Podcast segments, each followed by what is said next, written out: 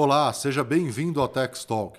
Eu me chamo Emir Zanato e eu sou CEO da Tex. Nossa empresa desenvolve soluções e serviços para o mercado de seguros.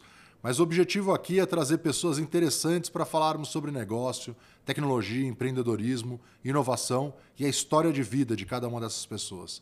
Se for compartilhar esse episódio com alguém, lembre de marcar o Tex Talk. A gente quer realmente saber o que você achou do episódio. Agora aumenta o som que já vai começar.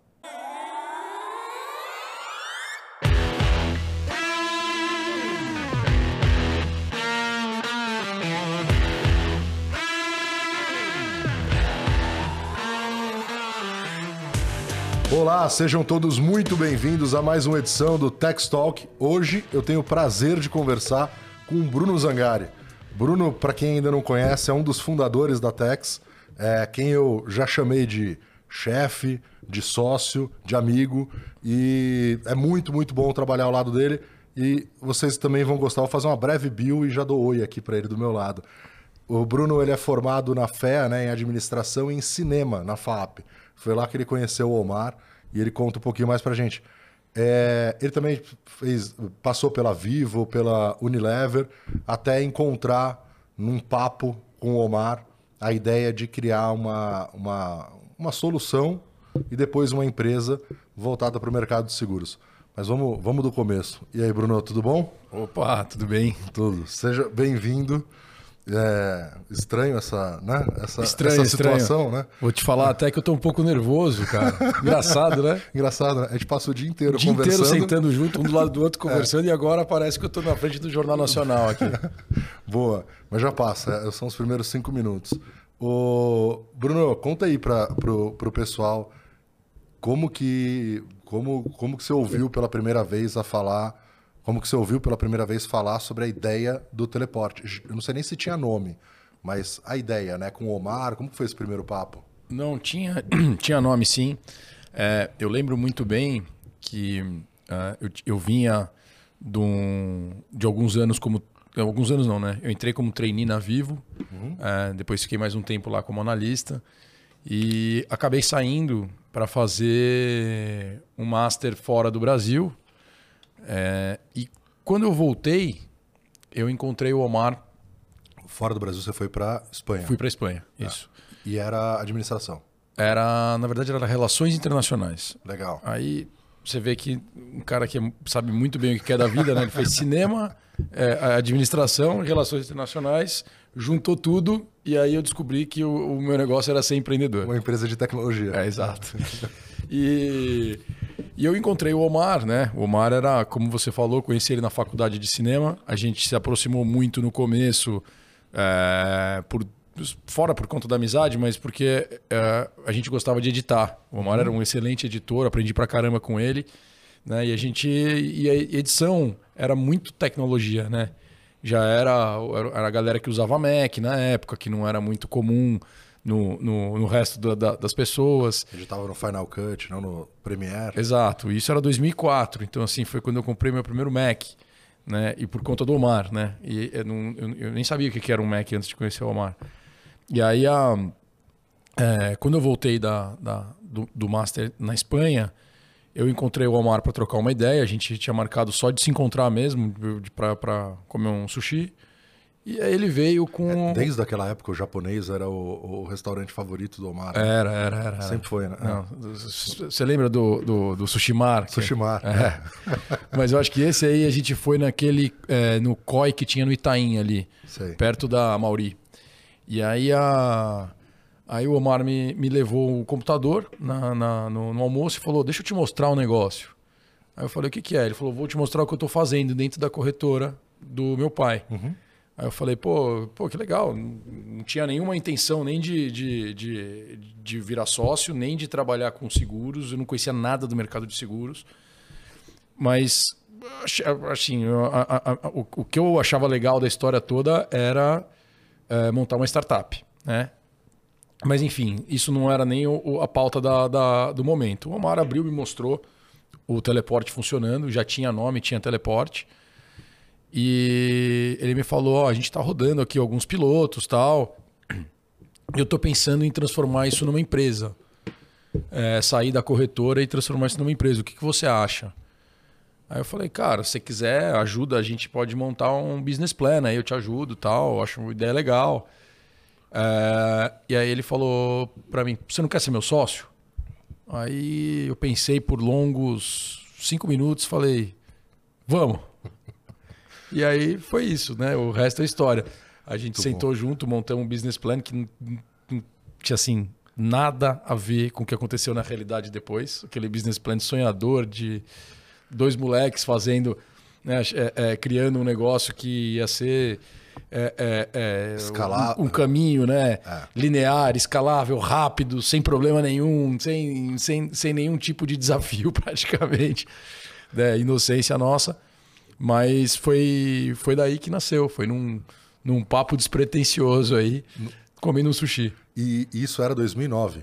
2008 ou 2009? Não, isso era 2008 ainda. 2008. 2008. Aí já tinha tido o Conec? Cara, eu não lembro se durante esse nosso papo o Conec já tinha acontecido. Uhum. Eu acho que não, mas devia estar tá para acontecer. Porque o Omar, eu lembro da gente falar sobre esse assunto. É, eu lembro que na época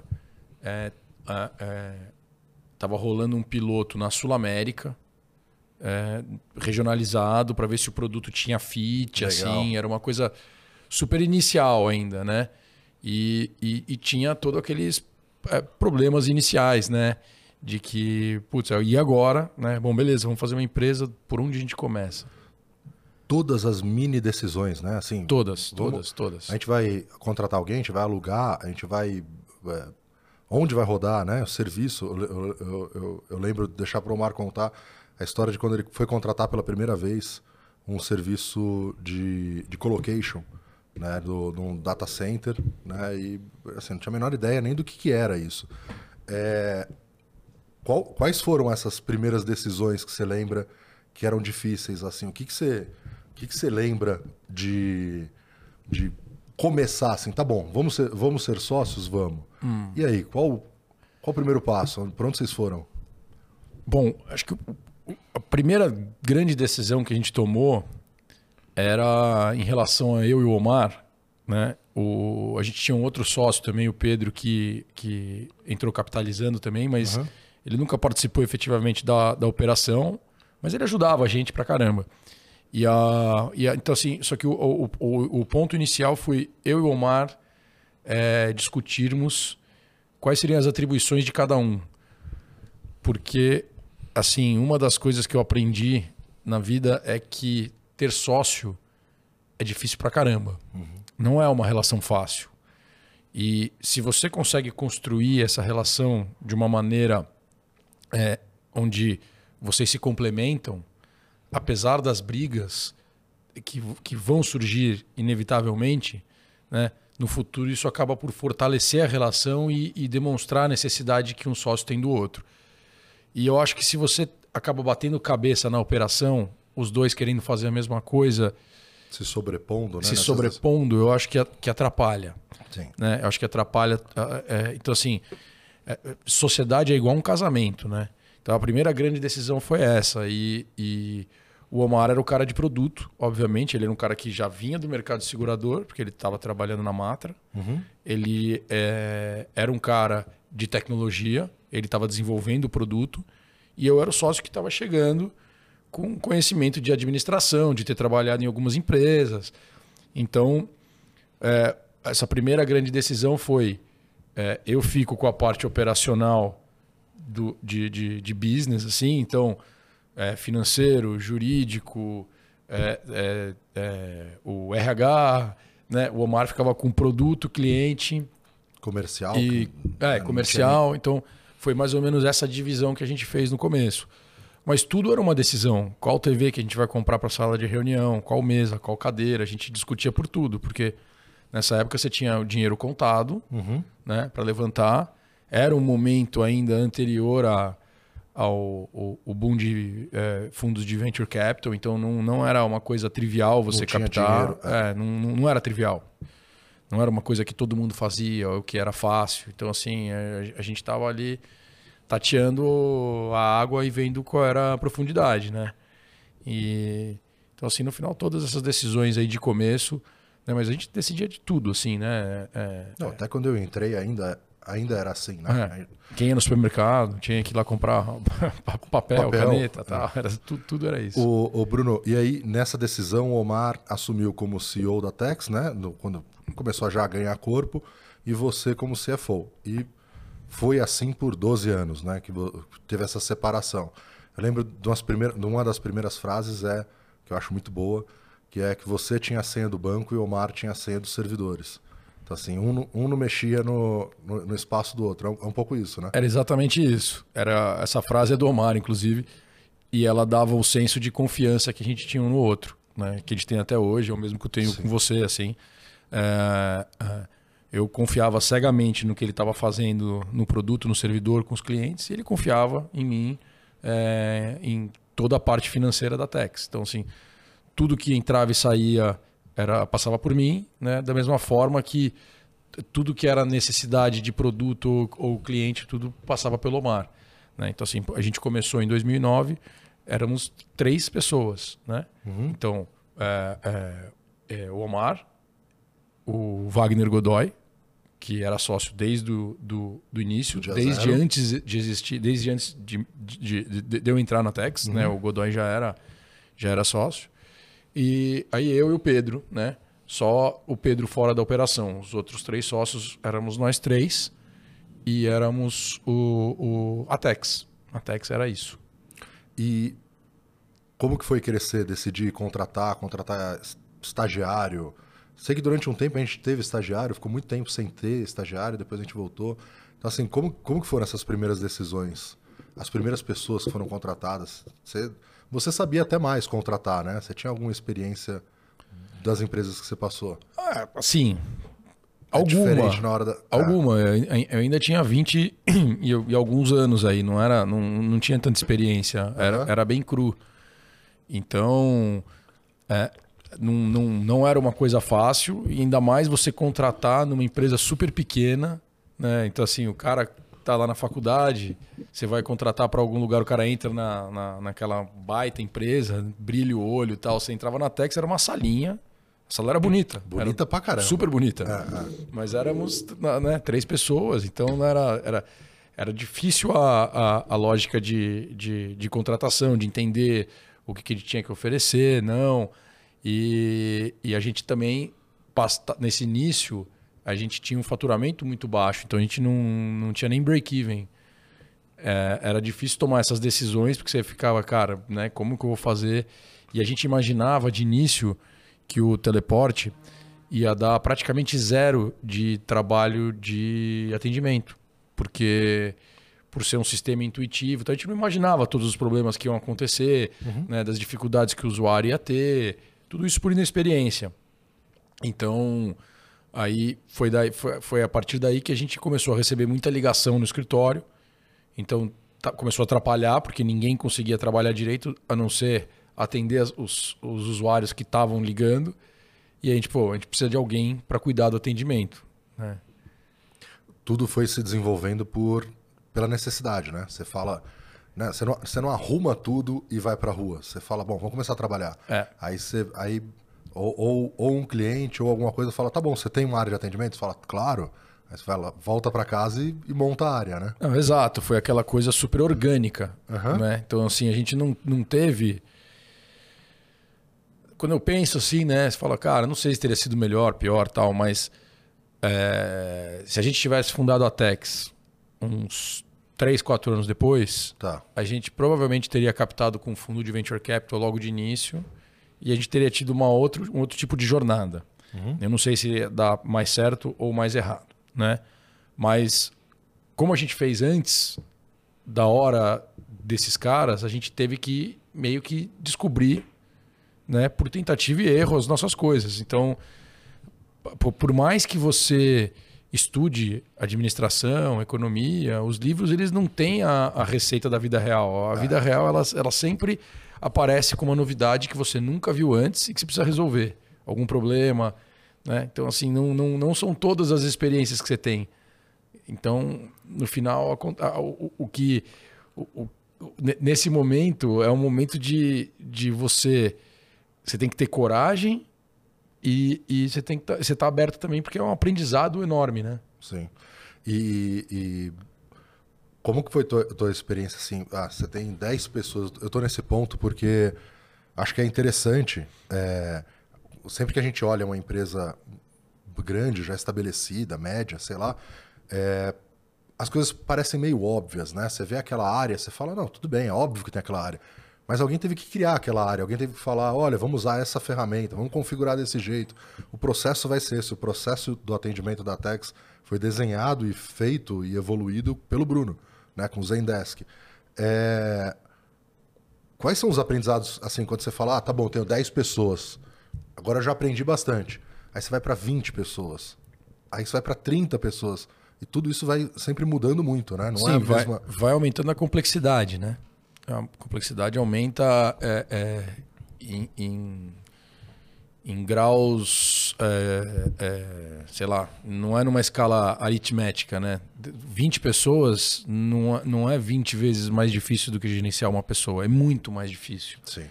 Então, você é, acaba tendo que criar um monte de processo, de controle, e a gente foi fazendo tudo isso com base na necessidade, como você falou. Então a gente foi criando, né, é, criando as áreas, contratando as pessoas e criando os processos nesse interim.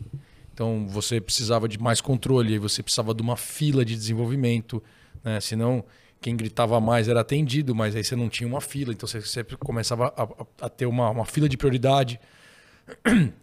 Como você determina essa fila? Pela idade do chamado, pela necessidade do cliente, pela urgência, porque tudo isso vai é, é, é, mudando né, de uma forma onde você tem que atuar. Tem coisas que são urgentes. Uhum. Né? Tem coisas que não são urgentes, mas são importantes. Tem coisas que são importantes e urgentes. E tem coisas que não são nenhuma nem outra. Então, quando você coloca esse. Mas que se você demorar muito, ela vira urgente. Ela vira, né? Exato. E aí, se você acaba ficando preso só na urgência, você não consegue atuar no que é importante. Então, você precisa começar a se organizar para você continuar dando vazão para tudo. Sim. Né? sem transformar tudo em urgência. Mas a gente passou por vários momentos de gargalo onde tudo virava urgente. Então, foram algumas vezes, né? E a gente tendo necessidade de aumentar a equipe, treinar o, o funcionário. Aí, nesse meio tempo, tem turnover, tem o cara que sai. E aí, o cara que sai era o cara que ia gerenciar essa equipe. E aí, você tem que colocar outro cara.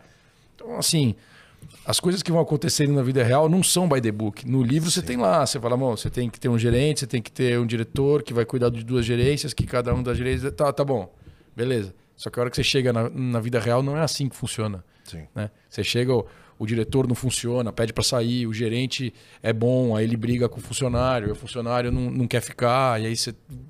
E no final, quando você tem uma, uma empresa pequena que está começando, tudo acaba em você tudo, tudo. Desde a, da, das necessidades de limpeza do escritório, uhum. as de servidor, as de pagamento de, de, de fornecedor, de folha.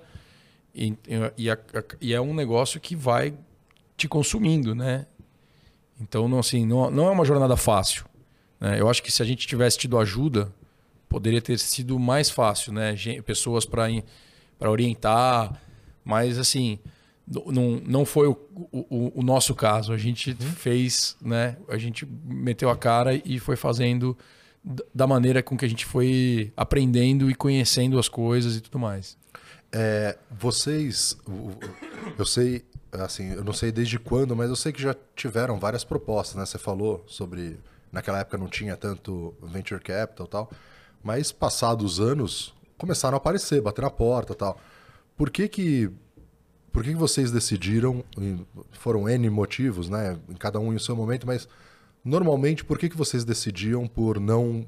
não Algumas coisas eu sei a resposta, tá? Mas acho que faz parte aqui do. Por que, que vocês decidiam não seguir em frente assim? Por que, que vocês preferiram continuar até hoje, e esse é o cenário que a gente tem hoje, sem receber é, é, investimento de nenhum fundo, de nenhuma empresa, a gente é totalmente independente, né? É, vamos lá. A gente no início, a gente se é, cadastrou num programa do governo, da FINEP, de aceleração é, de empresas promissoras. Tá. Né? E logo no primeiro ano da Tex, o nosso projeto foi eleito, um desses projetos. Eu não lembro quantos que eram eleitos, mas era, era, era acho que era por estado, se eu não me engano, era alguns em cada estado e tal. E no estado de São Paulo a gente foi eleito.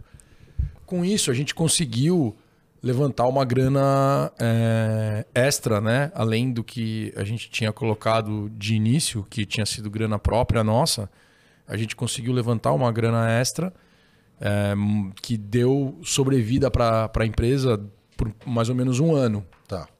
Né?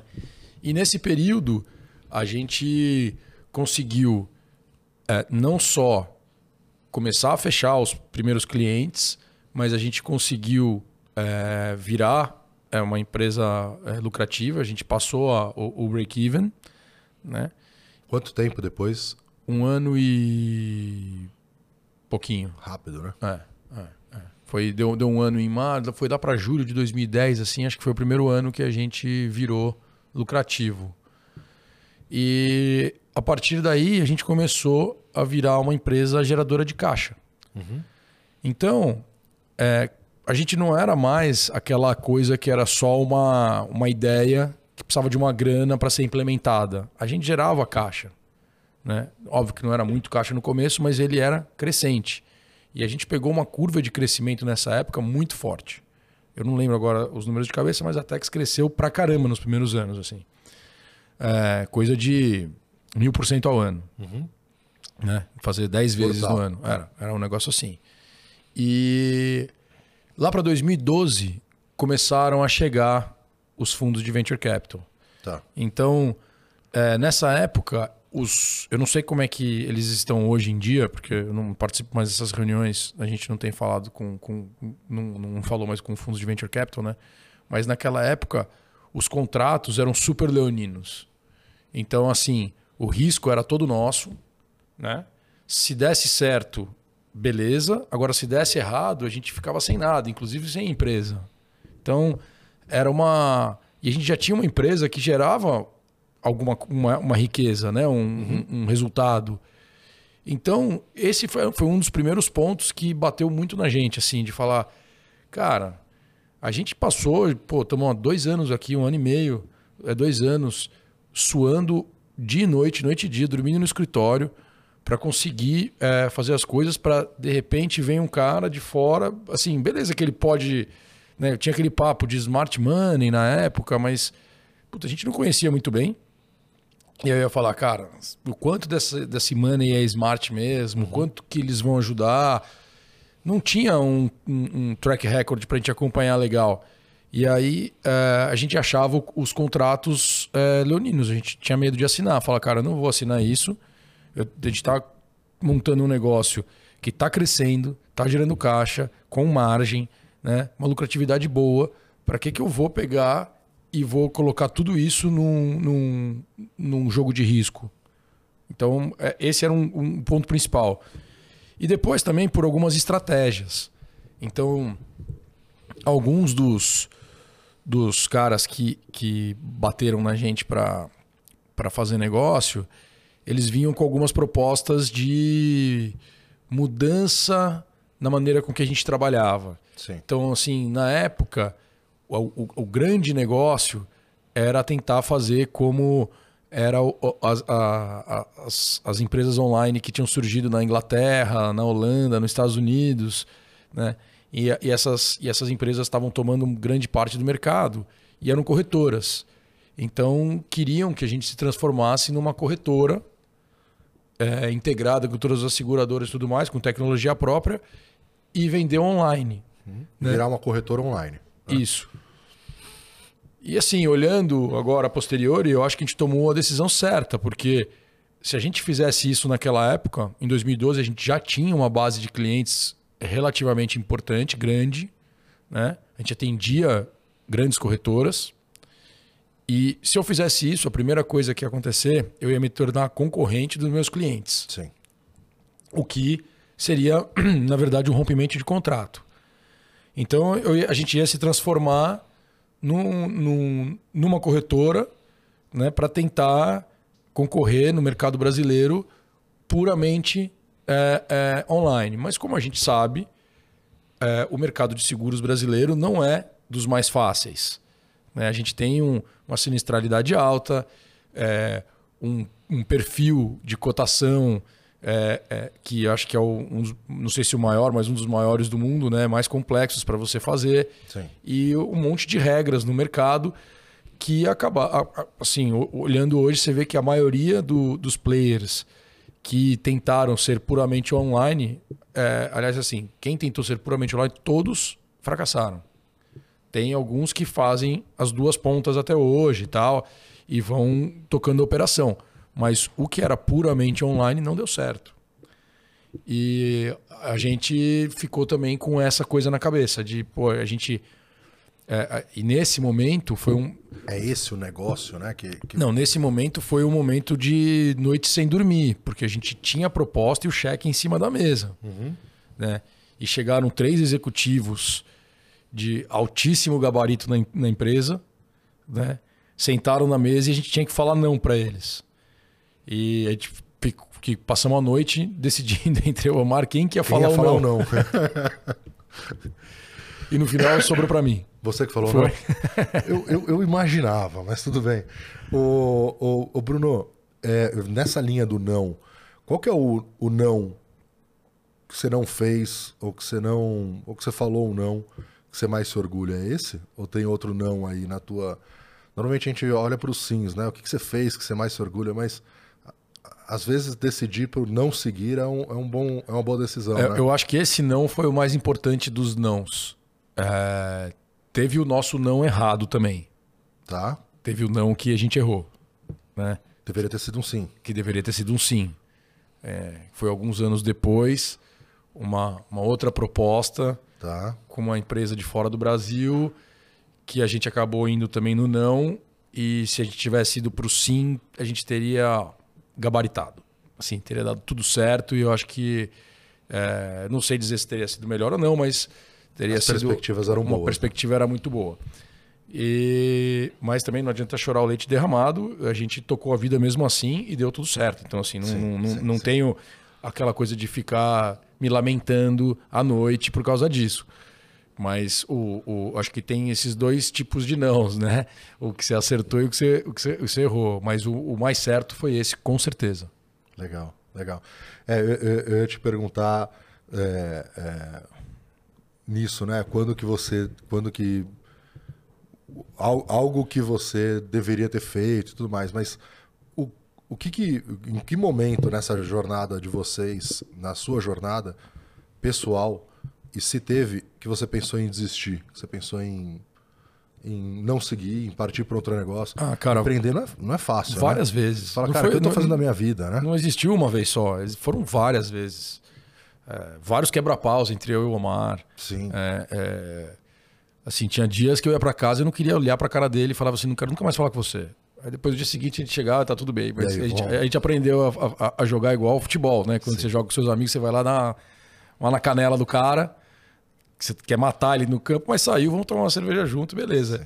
E, e, comigo com o Omar não era diferente, né? A gente tem uma relação de de praticamente casamento aí de, de sócios. Você né? estava arriscando tudo. Né? Arriscando no, tudo. É, é, difícil você não se envolver a emocionalmente, gente, né? Não é? A gente colocou é, praticamente toda, toda a nossa grana no, no negócio e tinha que fazer aquilo funcionar. E tinha horas que o negócio andava, empolgava, e tinha horas também que davam aquela engasopada e você falava, cara, o que, que eu estou fazendo aqui? Eu preciso arrumar um emprego, senão eu vou, vou assim e, e, eu tinha filha já na época, né? Em, em, que ano que sua filha nasceu? Minha filha nasceu em 2009. Ah, foi logo no começo. É, foi logo no começo. Ela... Já, ela... já, tinha nascido quando você topou você entrar para a Tex, não? Ah... Virar sócio da... N não, ela nasceu em julho de 2009. Julho. É. Ah. Mas a, a Pri tava grávida, se eu não me engano, já na. Caramba, na, cara. Quando eu topei é, é, virar sócio. E. Hoje você tem três filhas, né? Hoje eu tenho três filhas. É... E sou um feliz pai de meninas, adoro. Cara, não consigo me imaginar diferente. Pô, muito bom, muito bom. O, qual o nome delas? Julieta, Martina e Madalena. Pô. E eu sei que o Emílio também é pai de menina, é, então ele sou. sabe o que eu tô falando. eu, tô, eu, sou, eu sou um recém-pai, ela vai fazer três anos agora. A, a Martina tem quantos anos? Martina tem cinco. Tem cinco, né? Não, desculpa, estou viajando. A, Ju, a Julieta Pô, edita essa aí, Brunão, senão... Erra, a, errar, errar a idade da filha não dá. Cara, meu pai errava todas. Meu pai, eu lembro que a gente foi comprar uma vez no Mapping, ele virou e falou, o cara fazendo a ficha lá, ele, o cara perguntou alguma coisa, ele virou e falou, quando que você nasceu? Eu falei, cara, como meu pai não sabe, hoje em dia eu acho que eu também daria Ó, umas erradas. Essa semana eu respondi errado lá no, no, no condomínio. O cara perguntou que série que tá seu filho, sei lá, eu respondi completamente errado. Eu sou no, no, nessa, nessa parte aí, realmente, eu sempre erro. E erro os nomes dela toda hora também. Mas a Julieta tem 13, é, vai fazer 14 agora. A Martina tem 7, vai fazer 8. E a Madalena é, vai fazer 5 agora. Então, Legal. Então, por isso que eu dou uma confundida. E você comentou sobre momentos de que as coisas andam, que é muito entusiasmo e tal. Qual foi um desses momentos é, que te marcaram na jornada na Tex? Algum lançamento, evento, cliente? A gente vibra bastante, né? Com clientes novos e tudo mais. E novos projetos. Teve algum que te marcou pessoalmente bastante? Que você se envolveu ah, muito? Te, teve, teve vários, né? Eu acho que assim, um, um, um que marcou muito foi a entrada da Porto no teleporte, que era uma, uma briga, uma, uma luta grande que a gente, a gente teve né, para convencer eles Sim. de participarem do, do, do multicálculo, eles eram super restritivos a isso. E, e, e quando eles entraram no, no, teleporte, abriu muito a porta para a Tex, mas também trouxe muito resultado para Porto. Então, foi um negócio que para gente na, na época foi deu uma satisfação muito grande porque tudo aquilo que a gente imaginava aconteceu, né? Então a, a teoria, gente, né? O que era a, a, teoria é que a gente sempre batia na tecla de que o, o multicálculo ele não é um comparador de preço, né? Ele é uma ferramenta de venda. Ele ajuda uhum. o corretor a vender né, o melhor produto e não o simplesmente preço. E a maioria das seguradoras tinha esse medo, né? Então, é, é, com, quando isso aconteceu, foi um, uma mudança de paradigma do mercado. Então, foi quando a primeira vez que eu acho que falaram, pô, realmente esse negócio de multicálculo funciona. Porque a gente conseguiu fazer com que os, os corretores, quer dizer, a gente conseguiu, não, a gente auxiliou os corretores, né, uhum.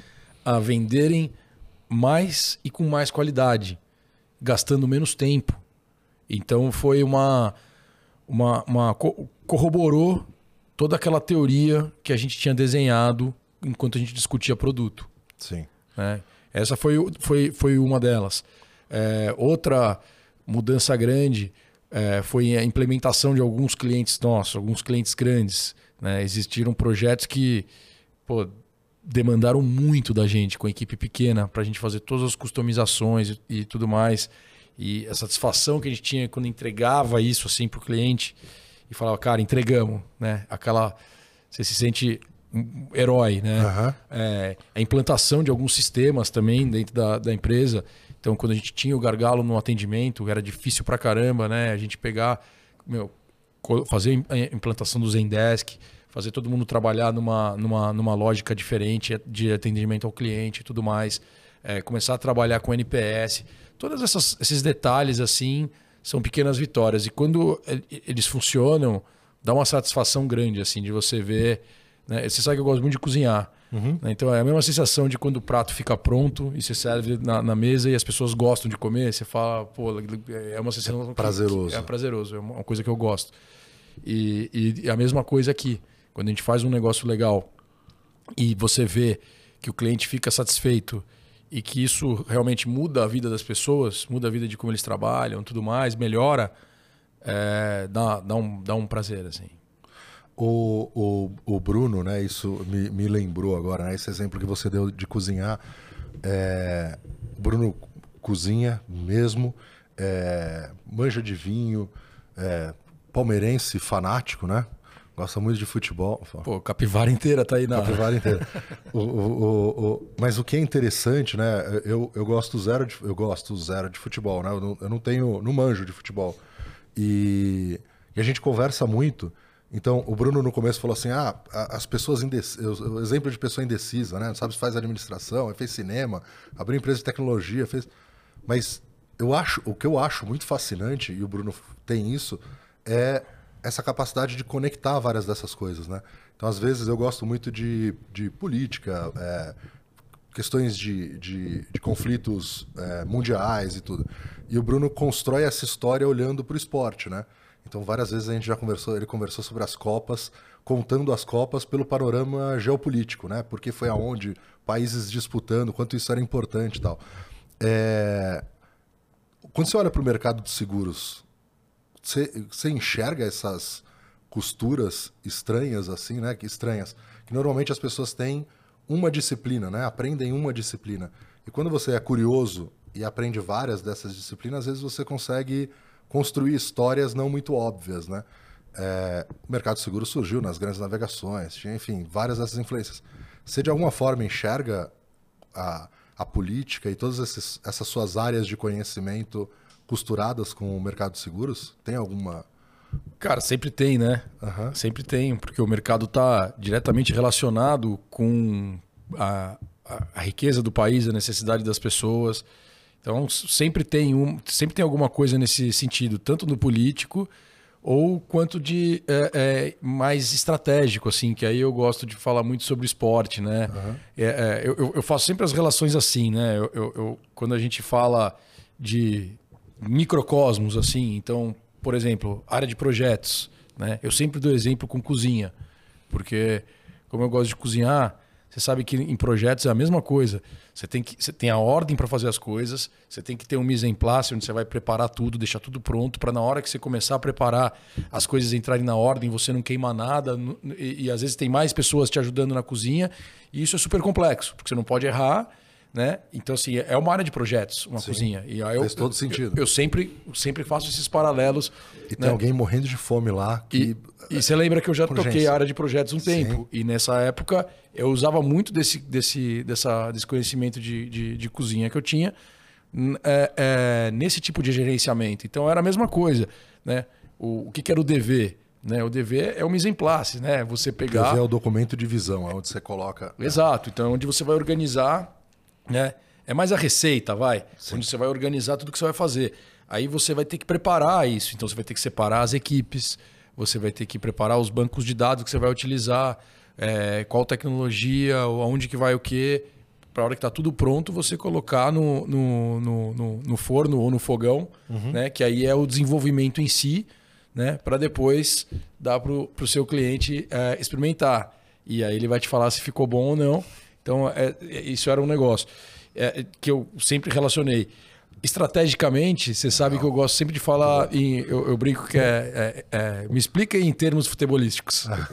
eu sempre falo. Quando o cara começa a complicar muito o, o que a gente está é, conversando, então, assim, pô, se a gente está numa estratégia de ataque, né? Eu sempre falo, pô, nós estamos em ataque, a gente tem que ver se o, o, o quem está sendo atacado vai defender pela direita ou pela esquerda, porque a gente tem que é, é, é, ver qual profundidade nós vamos avançar, em qual ponto nós vamos fortalecer, o que, que a gente vai fazer.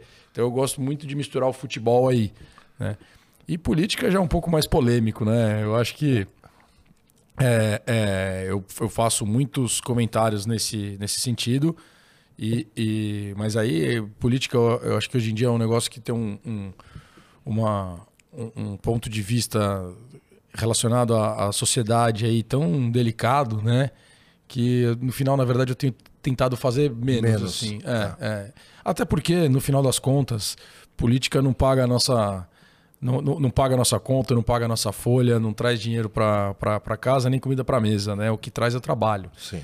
Então, eu tento é, focar cada vez mais na, na, nas coisas e deixar essa, essa. Porque no final das contas, troca seis por meia dúzia lá e, e, na minha opinião, são os interesses deles contra os nossos sempre. Sempre. É, no final das contas são, né? Você é. vê os anos passando e você fala, pô, esse cara não odiava aquele, né? E é isso. Não tem. É... Tendo passado, né? Você não conhecia nada do mercado de seguros, como você falou né, lá no começo. Tendo passado esses anos dentro dessa indústria, o que, que você vê que mais mudou e o que, que você enxerga que é uma grande oportunidade que ainda não mudou ou que ainda não tomou o caminho que você acredita que pudesse ser interessante? Tá. Deixa eu pensar, vamos lá. Essa aqui acho que você vai conseguir até me ajudar também, porque a gente pensa bastante coisa junto, né? Mas assim, o mercado de seguros lá atrás, quando eu digo lá atrás, era 10 anos atrás, uhum. era um mercado um pouco resistente a mudanças, me parecia. Sim. Né? Um mercado que funcionava de uma forma, ah, um mercado super antigo, talvez um dos mais antigos, né? um mercado de mais de 100 anos, que tem, tinha a sua forma de funcionar, a sua lógica, e bem é, um mercado que era um pouco concentrado também né? e resistente. É, com o tempo, eu acho que até a gente ajudou, não sei se muito, mas assim, com certeza um pouquinho a gente ajudou a quebrar essa resistência e a gente viu o mercado de seguros caminhando para uma lógica de, pô, vamos modernizar o mundo inteiro. Né? Eu, eu, brincava com o Omar quando ele me mostrou a primeira vez o teleporte, eu falei, mas legal esse produto, mas já não é assim? É, é, é, é ele, óbvio, né? É, para mim era óbvio. Você conhece o mercado bancário do Brasil, né? E tudo já era online. Aí eu falava, mas já não é assim? Não, não é. Aí o mercado de seguros parecia que a gente estava 20 anos atrás, assim, era uma coisa meio. Nossa, olha que, que, que, que diferente, né? E, e, tudo tinha um porquê. Só que se você aceita os porquês, né? A gente estava igual. Você estava né? igual. E, e acho que isso foi um dos pontos que ajudou, né? A gente falou, não vamos aceitar esse porquê. Ah, multicálculo não funciona. Por quê? Por que não? Ah, então vamos fazer funcionar. É, é, e aí começou, né? Depois, pô, multicálculo para o corretor pequeno não dá. Não vamos liberar nunca. Não, beleza, por quê? Né? Então, aquela história, né? Quando você faz muitos porquês, você sempre consegue quebrar algum paradigma. Sim. E você vê que o mercado hoje é outro mercado, é um mercado super aberto à inovação. Né? Todas as empresas, as seguradoras, as corretoras, todo mundo está buscando informação em dados, está buscando mais tecnologia, automatizar processo, trabalhar com APIs. Meu, não existia nem web services lá atrás, você lembra, né? Sim. As DLLs, black box total. Uhum. Então, é, eu acho que assim o que, o que vem mudando muito né, no mercado nesse tempo todo é essa cabeça do, do mercado, essa mentalidade de querer se modernizar, de querer ser um mercado é, de vanguarda, Legal. Né, de tecnologia que consegue enfrentar qualquer outro mercado de é, cabeça com cabeça. E o Brasil é um lugar que tem muita oportunidade, né? O nosso, a nossa fatia de PIB, que é endereçada ao mercado segurador, ainda é pequena uhum. em relação a, a, países mais desenvolvidos. A nossa é, é, frota de automóvel ainda é pequena, né? Que está segurada referente aos países desenvolvidos. E à medida que o país anda para frente, as pessoas começam a ter a necessidade de segurar seus bens, porque se as pessoas melhoram de vida, elas vão ter mais bens e a partir do momento que você tem um bem, você batalhou muito para conseguir esse bem, você não quer correr o risco de perder esse bem, seja num incêndio, num, num acidente ou em qualquer outra coisa. Sim. E você e o mercado vai se solidificando. E também com a entrada de é, novos players, com as, as, as discussões é, do, do sandbox. Você vê que assim é um mercado que está olhando para frente, é um mercado que quer crescer e é um mercado que vai muito com o, o, o quanto a sociedade evolui. Né? Perfeito. Então eu acho que é, é, é tudo isso que vem acontecendo, né? até nessa, nessa resposta tem um pouco da anterior também, né? que você fala, pô, o mercado de seguro ele é, ele é um espelho da sociedade. Se ele está melhorando, né? Porque está tudo melhorando. Você vê que as coisas caminham bem juntas. E então, no final das contas, eu acho que é, a gente está num momento super interessante do mercado, onde tem várias iniciativas diferentes, novas, seja elas de seguradoras, de corretoras, de tecnologia aparecendo. E eu gosto de estar tá na Tex, né? trabalhando aí na, no frontline desse, dessa, dessa mini revolução aí que, que acontece no mercado. E a gente está. Né, a gente vai tentando e errando, a gente tem iniciativas super diversas que já deram errado, outras que deram certo. A gente vai apostando sempre. Né, e você sabe muito bem que é, a nossa lógica foi sempre é, tentar dar os, os tiros longos, né, de longo prazo. Então, acho que é isso.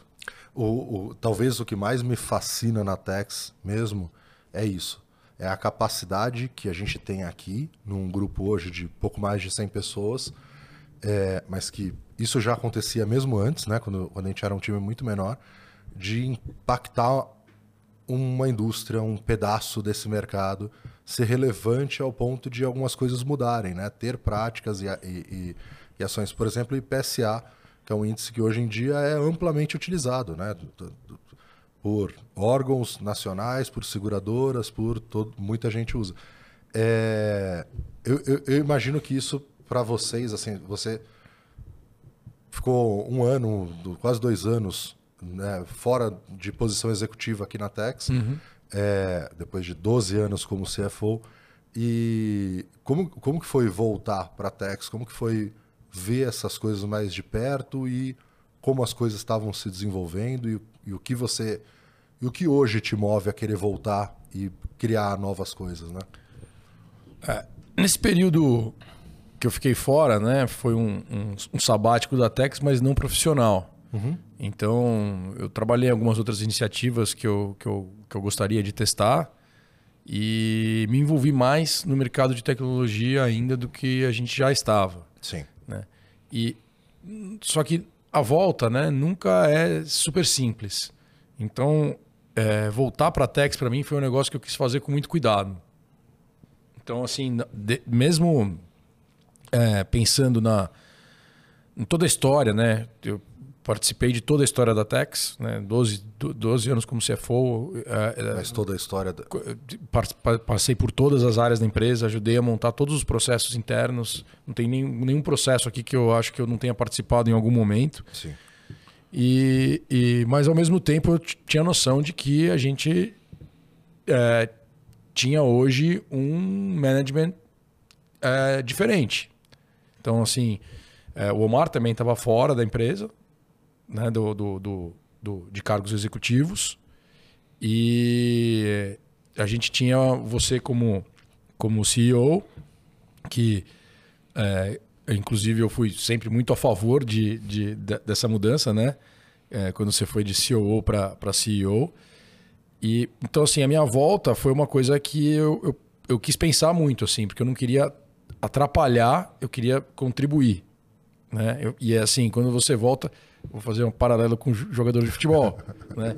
Então, você sabe como é que é quando volta um cara da Europa. Tem vezes que dá certo pra caramba, né? Tem vezes que dá super errado.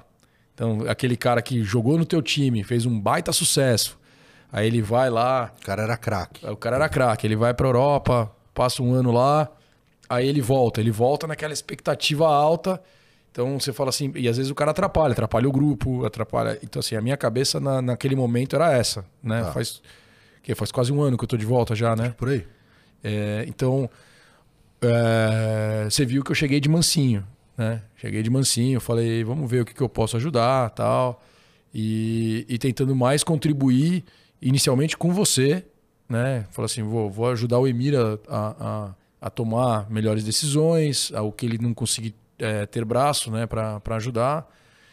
E acabou que as coisas foram indo, engrenando, engrenando, engrenando, e eu estou entrando numa velocidade já bem alta aqui de, de, de cruzeiro, estou achando. E acho que eu estou ajudando bastante, né? Bastante.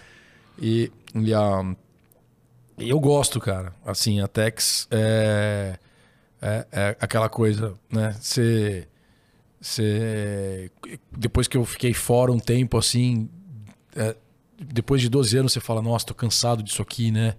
Preciso arejar a cabeça, fazer outras coisas.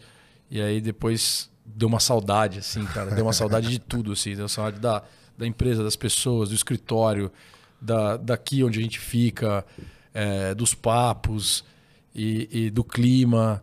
E, cara, eu, pô, eu, eu, eu, eu acho que o meu, meu DNA é misturado com o da empresa aqui. Então, Sem tudo dúvida. foi muito construído aqui a, a, a, várias mãos, mas tem muito meu aqui e eu me sinto totalmente em casa, né?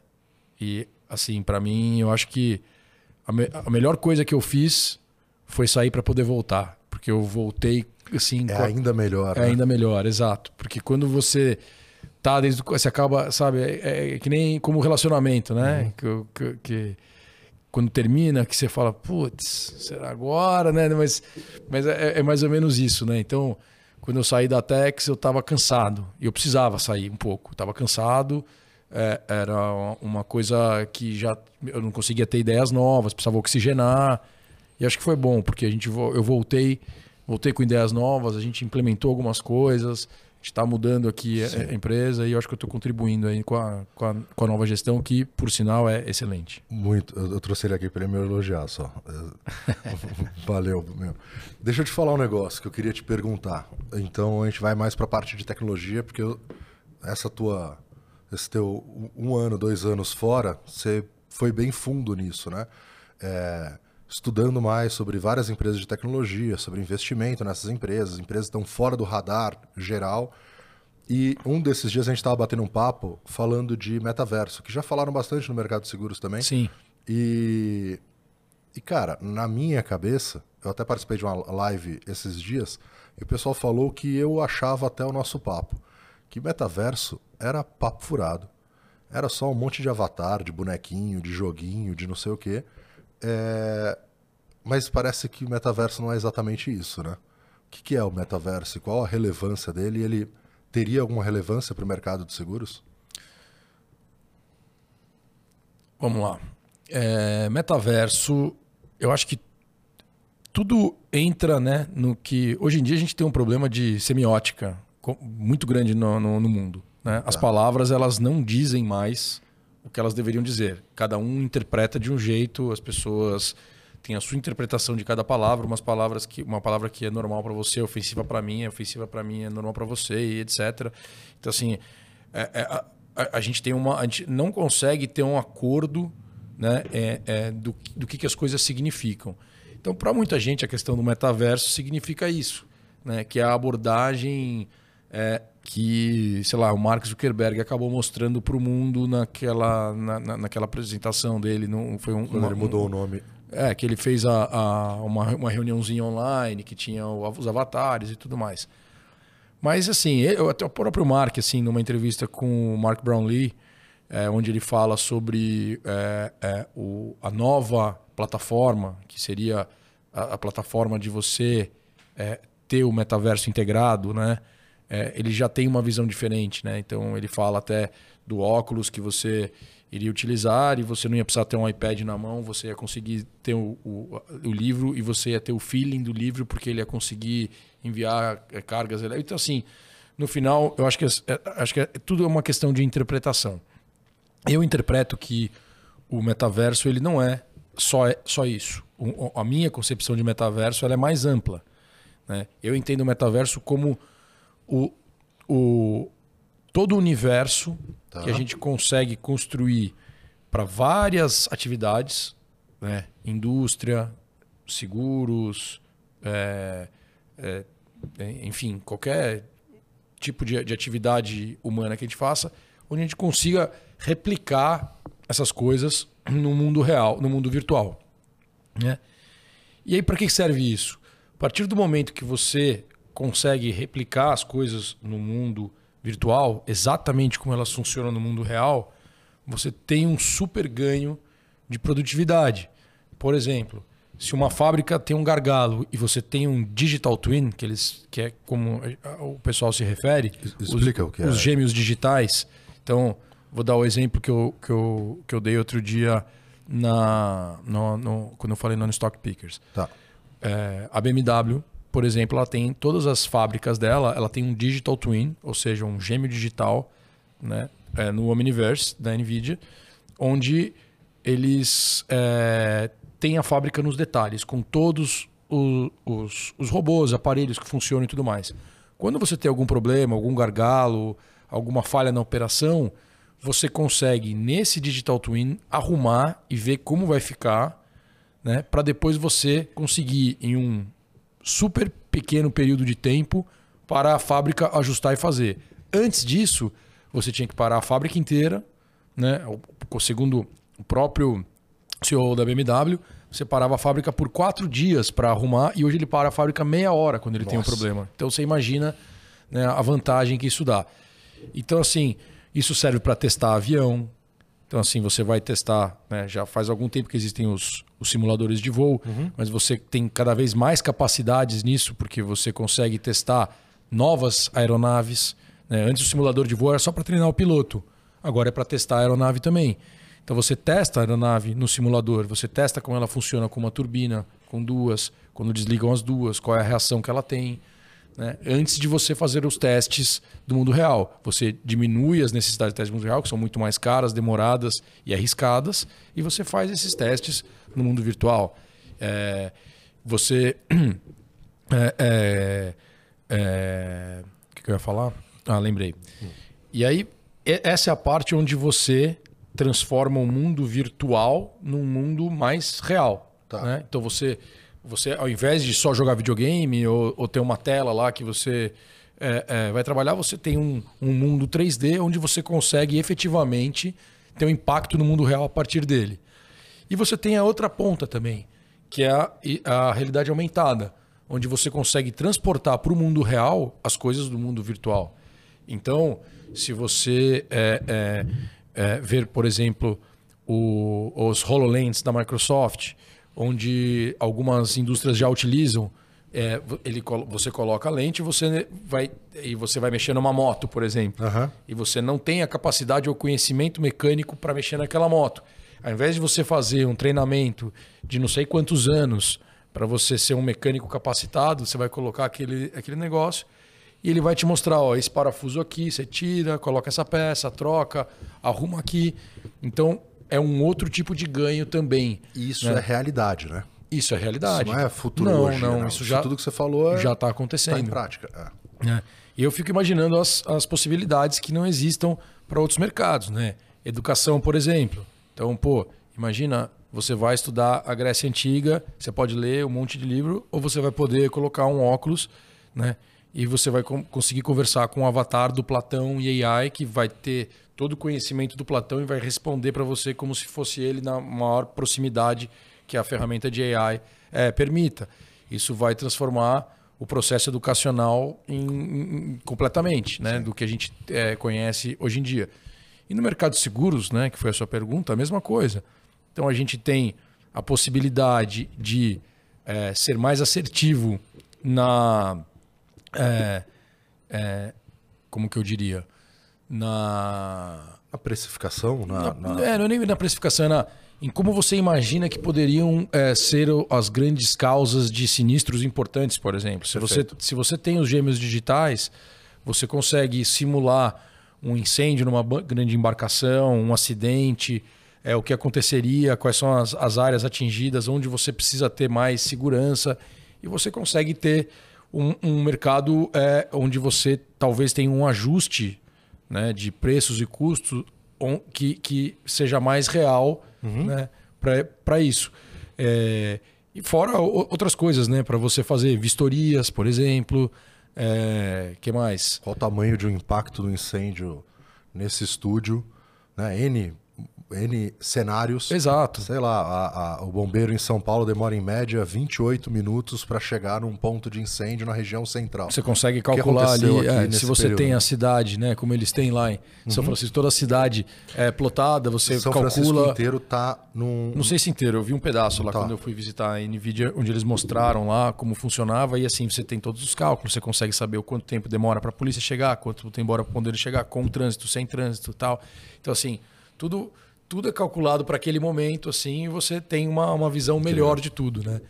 Então, eu acho que assim, o mercado de seguro não, não, não fica atrás nesse ponto, né? Então, assim, existe...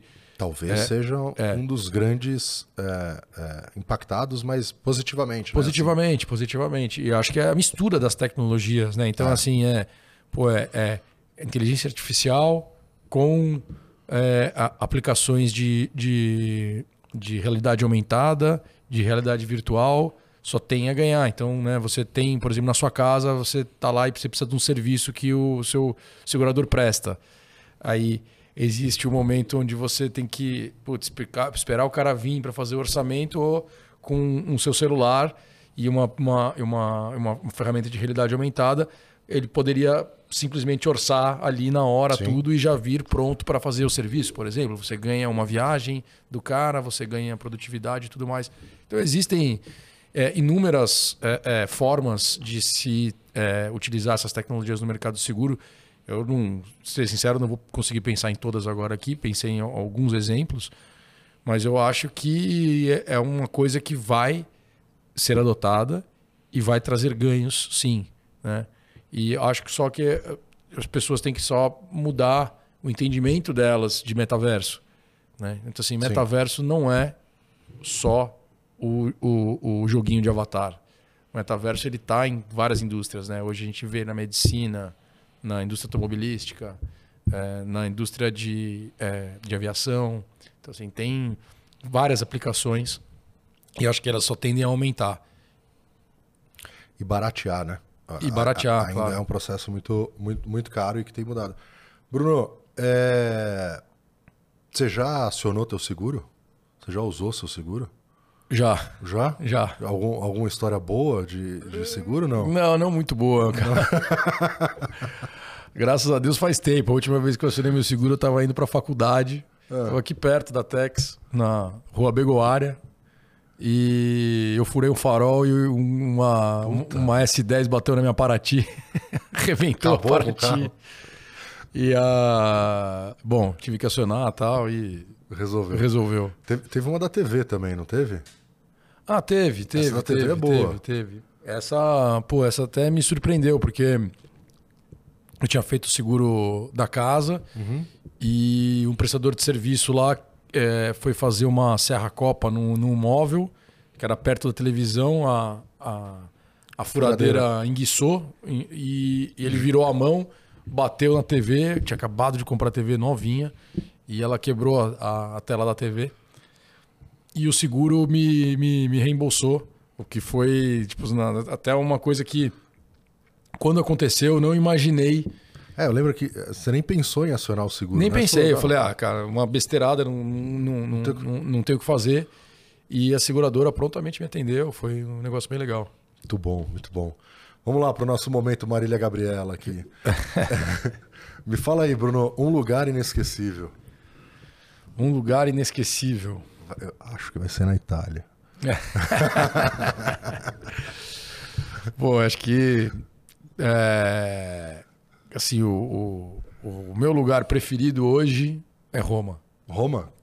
É. É mesmo? Tenho amigos lá, eu puta, adoro aquela cidade, cara. Eu fui muito apaixonado por Barcelona na minha vida, tanto que eu morei uhum. lá e tal.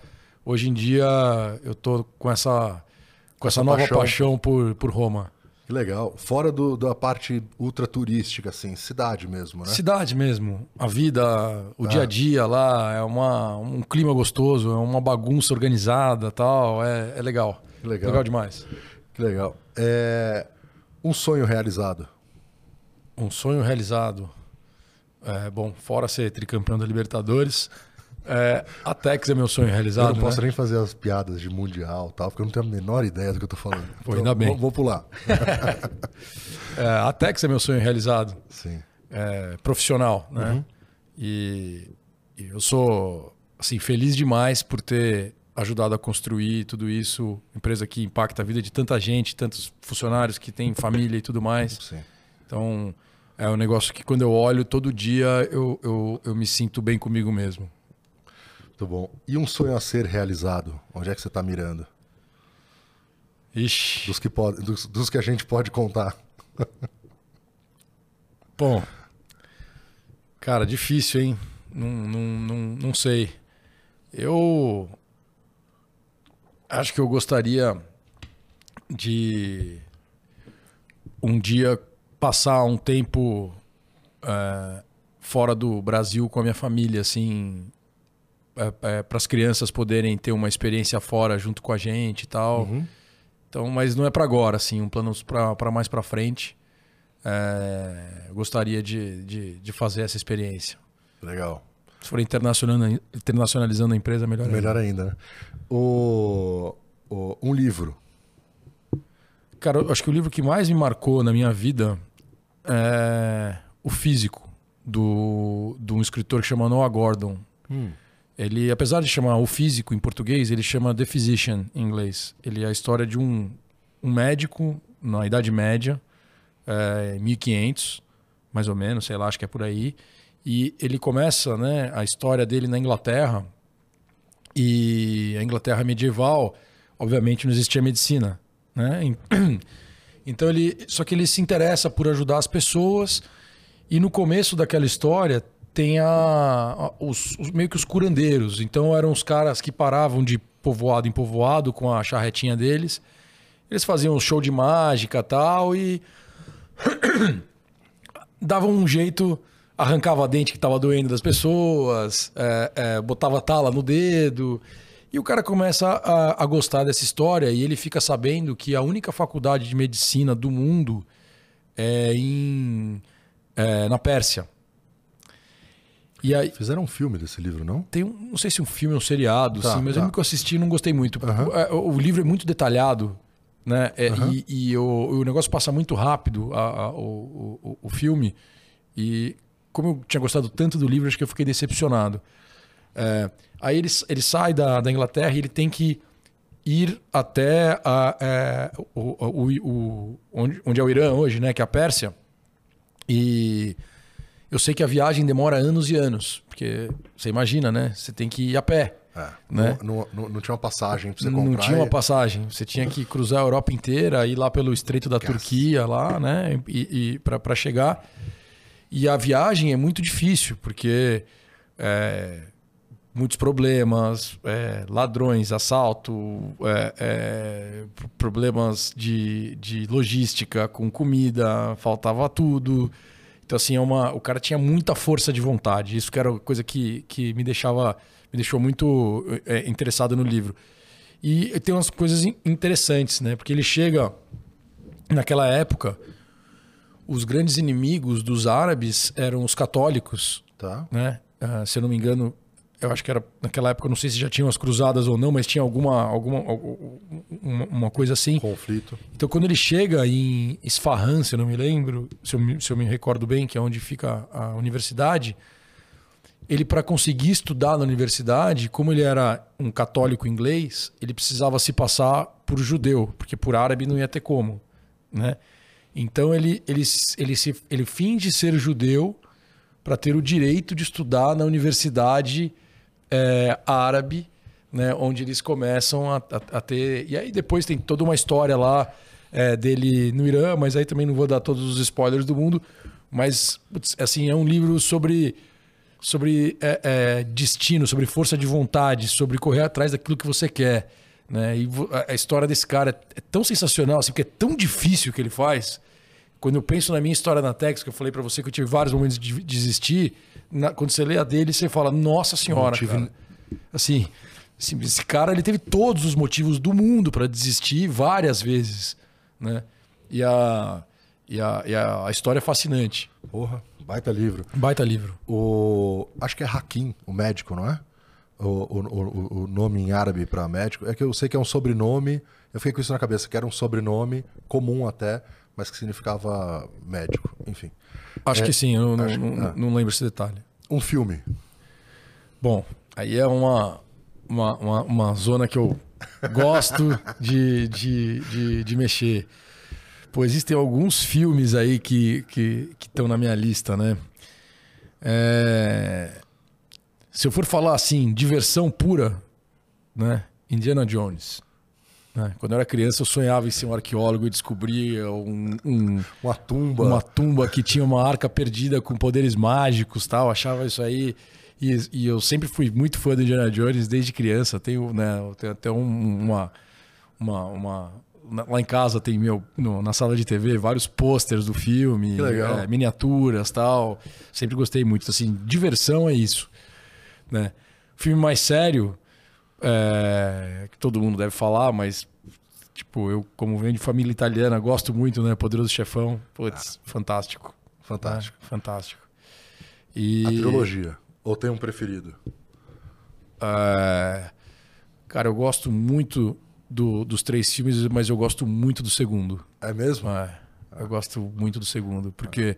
Quando começa a desdobrar. Não, né? e, Toda... e, o Robert De Niro complementa ali a, a é. história de um jeito tal. Eu gosto muito, muito do segundo filme. Legal. O, o Bruno, tem um ídolo? Ah. Uma figura assim que você. É, acho que é igual filme, né? Tenho é, alguns, assim, né? Mas assim, do, do, dois principais, né? É, como como, na verdade, três, né? Como assim, pessoas, é, é, role model, são meus pais, obviamente, Aham. né? Que eu, eu, eu acho que me deram uma, uma, uma educação que eu me sinto até pressionado de não, não, não ser um pai tão bom como meus pais foram comigo para as minhas filhas, então às vezes eu tento me puxar. Agora, saindo dessa esfera familiar de role model, é, entrando assim em, em ídolos, né? Pra- o meu grande ídolo é o, o Elon Musk.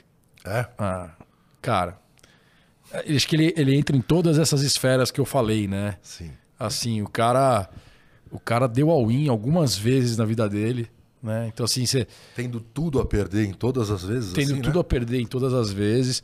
Então assim, primeiro, eh, o pessoal fala muita história, muita besteira sobre a vida dele, né? Fala, ah, não, mas o cara veio de família rica, tal, fácil. E não é bem essa história, né? Ele O não... que seria irrelevante O também. que seria né? irrelevante, mas ele, ele, ele, ele criou o primeiro jogo de videogame dele com 12 anos, né? Ele tem uma péssima relação com o pai dele. Uhum. É, é, ele, ele saiu de casa para estudar no Canadá e, e ele era da África do Sul, então era um negócio longe pra caramba. Ele ficou longe da família. Ele montou o, o, o PayPal, né? Junto com o Peter Thiel. Ele vendeu o PayPal. Ele pegou toda a grana que ele tinha no PayPal investiu na tese na, na, na- SpaceX, morando de favor na casa de amigos. Então, assim, ele é um cara que. E é engraçado que todo mundo tem, tem um, um burburinho que se você fala que ah, ele só fala, mas não entrega nada. Meu, olha o que o cara entregou já. O cara tá mudando a humanidade, ele tá mudando a matriz é, é, de, de energia mundial. Tem um monte de país aí que se junta no, no, no comitê da ONU lá e fica blá blá blá, porque eu vou mudar, vou cortar, vou não sei o que lá. Só que isso só vai acontecer porque tem um cara que nem ele transformando, criando carro elétrico, criando novas fontes de, de energia solares, que, descentralizando o fornecimento, onde as próprias pessoas podem ter a própria energia, fazer a própria energia, tirando isso da mão do Estado. né? Então, assim, é um cara que realmente faz as coisas acontecerem, né? Porque o nosso mundo tem muito político e político é aquele cara que gosta de falar, falar, falar e cobrar dos outros, né? Fazer não é muito a deles. E enquanto que você vê um cara que vai lá e realmente faz, né? Aí essa loucura dele de fazer a SpaceX ou Starlink, né? Olha o que Starlink ajudou na guerra da Ucrânia. A Ucrânia não teria como sustentar uma semana de guerra porque a Rússia destruiu todos os o- o- A infraestrutura de a infraestrutura de comunicação. Eles viveram à base dos satélites da, da Starlink, né? É, é, o cara é, é, o cara se preocupa com um, um- um evento de extinção na Terra. né? Então, assim, a gente já passou por cinco eventos, se eu não me engano, de, de extinção, onde praticamente toda a vida foi extinta e sobraram algumas bactérias, né? E ele se, se preocupa com isso. Ele não está indo para Marte porque ele acha legal. Ninguém quer ir morar em Marte. Mas se a gente quer sobreviver como espécie, a gente precisa ser interplanetário. Essa é a grande sacada. Essa é a grande coisa. Então, eu vejo que é um cara que ele, ele, ele se move por outras coisas. Todo mundo fala, ah, mas ele é, ele é bilionário. É que a galera não entende. Ele pode ser bilionário, mas a grana dele está lá, empatada nos negócios. Ele, Todos ele, os negócios. Ele Ah. vive numa cabine de 50 mil dólares, cara. Ele vive numa cabine que tem um quarto, você já viu, você conhece. E, e- então, assim, não é um cara que tá lá vivendo, curtindo a vida doidado. É, apesar de ser o cara mais rico do mundo, ele realmente não é movido por isso. Senão, muito provavelmente ele tinha aproveitado muito mais isso. Ah, ele podia fazer igual o Jeff coisas. Bezos, ficar bolander, fortão, Ah, botar um óculos escuro, raspar a cabeça, ficar igual o Vin Diesel e andar de carro, carro loucão, tá ligado? Mas não é o que ele fez. Ele, tá indo, ele vai por outra lógica. A lógica dele é- são as preocupações que ele tem. Ele é meio maluco, eu concordo. Ah. Mas assim, a preocupação dele principal é a vida na Terra não pode acabar, porque a gente é a única forma de vida consciente que, que a, gente, gente conhece, é. que, a gente, que a gente sabe. Então, de nada faz sentido existir o resto das coisas se não tem nenhuma consciência para estar lá. E é, é aí que ele está trabalhando. Então, é, é- é- esse cara é meu ídolo total. Eu lembro que a primeira vez que eu ouvi falar da Starlink, eu falei, caramba, que projeto animal. Daqui uns 10 anos isso deve acontecer. E, cara, Estamos aí com 60 um mil. ano, um volume absurdo. Nem sei quantos satélites tem, tem em volta da Terra hoje. que se, se, se jogam para dentro do planeta, se estiver em rota de qualquer coisa, com nível de inteligência Levando internet para qualquer canto, qualquer lugar do mundo. qualquer Então, lugar assim, do mundo. Bruno, uma frase que te inspira, que te define? Acho que uma frase que me define bem é uma do ex-presidente americano Harry Truman, que ele dizia: é impressionante o que você consegue alcançar se você não liga para quem leva o crédito. Puta vida. É, gosto muito. Porra, baita frase. Baita frase.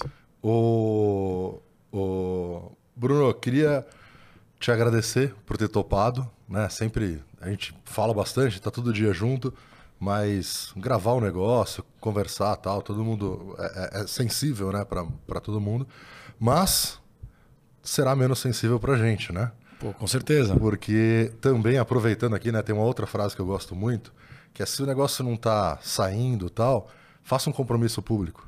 E aí você vai ser obrigado a fazer ele. Então, em breve, Bruno e eu a gente vai ter um podcast aqui e a gente vai trazer algumas pessoas para a gente conversar sobre qualquer coisa, sobre tecnologia, sobre. Não sei se vai estar dentro desse perfil, né, da Tex ou fora, mas isso a gente vê mais para frente. Mas quando tiver. Aguardem aí. Aguardem. Conexão Z. Conexão Z, já batizado. Então, a gente vai fazer um, um esquema diferente aqui e começar a produzir isso. É isso, né? É isso aí. Então tá bom, agora temos um compromisso público. Beleza. É... Obrigado, meu. Obrigado é, por, por ter topado o papo, mas obrigado por toda essa jornada. Eu lembro que quando eu tive, é, alguns anos atrás, né, burnout e tal, fiquei afastado uns tempos. Eu lembro que eu juntei, em dado momento lá, eu juntei um monte de imagens que a gente tinha da Tex e escrevi lá, o, fiz um videozinho que era a nossa jornada, né? Que era essa retrospectiva.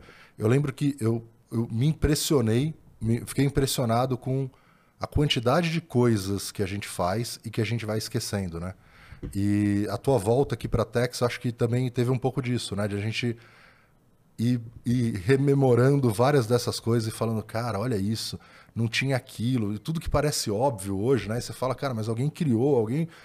É... e o, o, quão, o quão inspirador e o quão é, é, importante é para mim hoje ter assumido é, essa responsabilidade de estar tá conduzindo, né, trabalhando com vocês para a Tex para os próximos anos. Então, acho, acho é, muito divertido e talvez um dos lugares mais divertidos para citar. E tá do teu lado, tá ali no dia a dia, nossas conversas, nossas discussões, nossas. A gente discute pouco, né? A gente, a gente tem uma linha parecida de resolver os problemas, mas acho que eles são importantes para construir isso e construir esse novo momento da Tex. Então, queria te agradecer. É, quem agradece sou eu. Obrigado aí por, por, por me chamar, para deixar eu contar a história. Sempre acho legal né, falar dessa história da, da, da Tex, da nossa jornada. E, cara, eu acho que assim, é, existe uma, uma diferença brutal da, da primeira fase da Tex para agora, né? E essa é uma das coisas que, que, que a gente vê alguns anos atrás, era tudo muito mais difícil, não era? É, eu tenho essa sensação. Era, era mais difícil, a gente ainda estava descobrindo os caminhos. E hoje, cara, eu não sei, mas eu me sinto mais maduro, eu sinto você mais maduro, eu sinto o nosso time, o melhor time que a gente já teve. Sem dúvida. E isso tudo me dá uma, uma, uma satisfação de estar aqui, de ver as coisas andarem, de ver as coisas evoluírem, né? é, é, de uma forma mais natural, né? Sem a gente ter que empurrar tanto quanto era, assim, né? E tudo tinha muita fricção, né? Muita tudo... fricção, tudo era muito difícil, tudo era muito brigado. E hoje a gente tá num, num, num, outro patamar, cara. E eu acho isso legal pra caramba. Eu tô muito feliz de estar aqui de volta. E eu agradeço você aí por, pelo espaço. E vamos embora para fazer os nossos novos projetos. Vamos, vai ser bem divertido. Quem quiser encontrar o Bruno, como, qual é o melhor lugar para falar com você? Instagram não é um bom caminho, né? É, eu mando as coisas direct para ele, ele vê uma vez por mês. Twitter? Cara, pode ser também, mas meu Twitter é meio, meio, meio maluco. É. o, enfim, procurem o Bruno aí, LinkedIn. LinkedIn é, é uma boa. LinkedIn é uma boa. LinkedIn é uma boa. Então procurem o Bruno pelo LinkedIn. Não deixem de falar, com o tempo vocês vão conhecer cada vez mais. É, acho que é importante hoje em dia, como, como marca, como empresa, a gente ter essa pluralidade que existe dentro da Tex. É necessário que a gente também mostre ela e isso vai conectar a gente com outras pessoas. Então, aguardem, mais novidades por vir e ele tem trabalhado bastante em programas de inovação aqui dentro, então tem bastante coisa para a gente colocar no ar em breve. Né? Assim espero. Boa. Valeu, pessoal. Até a próxima. Deixe seu comentário, like, pacote completo. E obrigado por estar aqui até agora.